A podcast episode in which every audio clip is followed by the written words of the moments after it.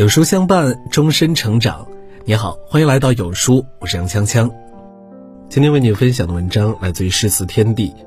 在没有父母的老屋，我只是故乡的客人。老家亲戚的孩子结婚，邀请他去喝喜酒，他欣然应允。回到了故乡，从车站走出来，他却有点恍惚了。喜宴是明天，他不知道是直奔亲戚家好，还是该先找一个酒店住下。明天再赶过去。这是母亲过世后，他第一次返乡。父亲早年就过世了，三年前母亲也走了。办完母亲的丧事，他在县城的妹妹家小住了几日。临别时，妹妹对他说：“哥，以后回来你就上我家住吧。”当时他点点头。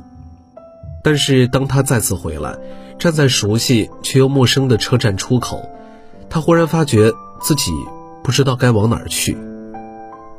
父母在时，每次回来，不管多晚，他都不担心。他会打个车，直奔县城二十里外的家，那个他从小长大的乡村。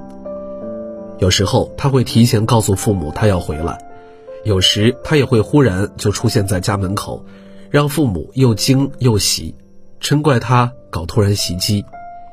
也有时候他并不急于回家。先到县城的妹妹家歇个脚，然后再和妹妹全家一大帮子人浩浩荡荡的回乡。一到村头，就看见了手搭额头盼望的老母亲，露水打湿了她的裤脚。天知道他从几点就站在村口了，一定是妹妹提前告诉了老母亲。每次这样兴师动众的回来，陈旧的老宅忽然被人声塞满，兴奋的吱吱作响。老宅只有在他们回来时，才再一次呈现出欢乐饱满的样子，这才是他熟悉的老宅的味道，家的味道。他自然还可以像以往那样，先到妹妹家去。他和妹妹很亲，妹妹的儿女也和他这个舅舅很亲，但是那终归是妹妹的家。以前落个脚，甚至小住几日都没有关系，因为他是有自己的家的。父母在家里等着他，他随时可以回家。现在再去妹妹家，就只能住在那儿了，而不是中转一下。他真正成了一个借居的客人。想到这儿，他突然提不起兴致去妹妹家，还是先回老屋看看吧。他在心里用了“老屋”这个词，而不是家。父母不在了，那里也不是家了。他叫了一辆车回到老屋，对司机说。你在路边等等我，我还是要回城的。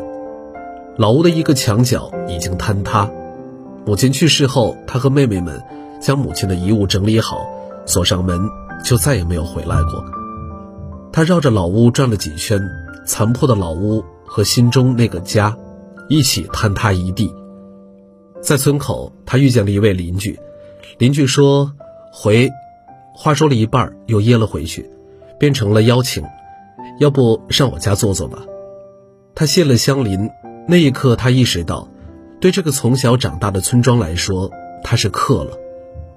他乘车回了城，入住一家酒店，犹豫了一下，他还是给妹妹打了电话，告诉她他在县城住在某某酒店。妹妹嗔怪地说：“住什么酒店啊？怎么不来家里住？”他讪笑无语。妹妹又说：“那你过来吃晚饭吧。”他答应了。